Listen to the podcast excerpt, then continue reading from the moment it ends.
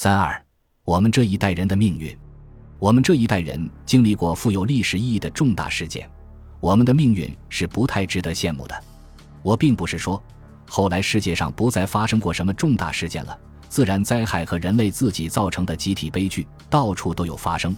不过，尽管有种种预料，却没有任何事件是可以与第二次世界大战在欧洲发生的一切相比拟的。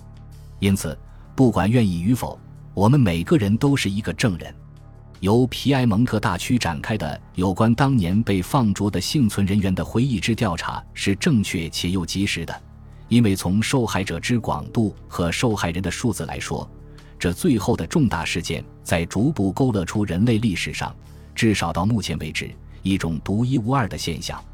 我是以证人和作家的双重身份与此有关的，为此我感到荣幸，同时也感到责任重大。一本书。可以取悦或不取悦读者，可以有教育意义或没有教育意义，可以被人或不被人记得或重读，而这对我作为讲述当初放逐囚犯事件的作家来说还是不够的。自从我撰写这是不是个人这第一部书起，我就期望我写的那些书，尽管是以我的名字署的名，能作为集体创作的作品被人阅读，像是能代表其他声音而发出的一种声音。另外，我还期望我的那些书能成为我们与我们的读者，特别是年轻的读者之间沟通的一扇窗或一座桥梁。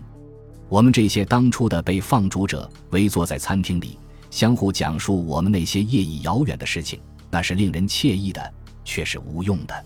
是的，只要我们还活着，那么开口讲述出来乃是我们的任务。不过，我们得讲给别人听，讲给那些当初尚未出生的人听。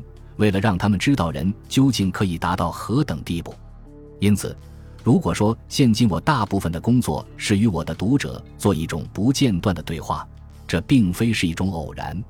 我收到许多写满“为什么”的信件，他们要求采访我。首先是，而且特别是由年轻人提出的两个根本性的问题：集中营的恐怖是怎么得以发生的？这种恐怖是否会再出现？我不相信存在预言家或者其他能预测未来的人。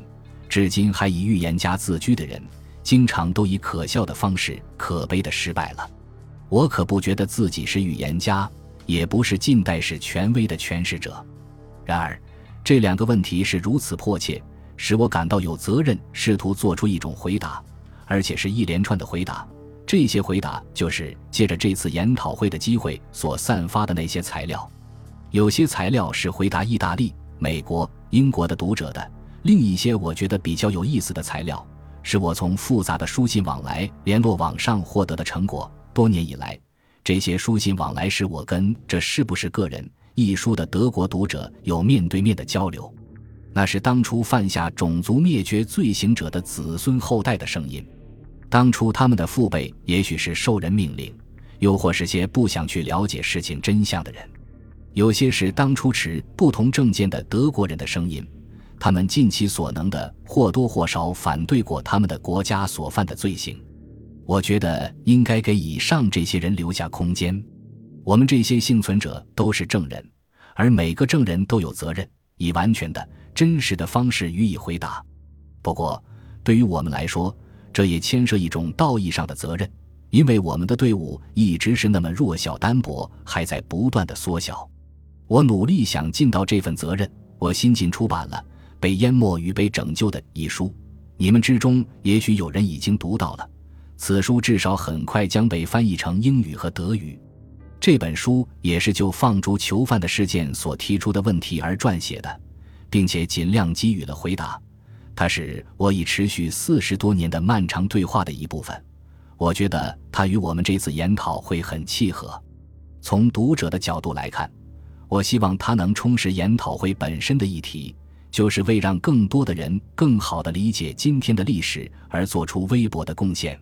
我们有幸从暴力之中存活下来，当今的暴力乃是我们当初遭受过的那种暴力的产物。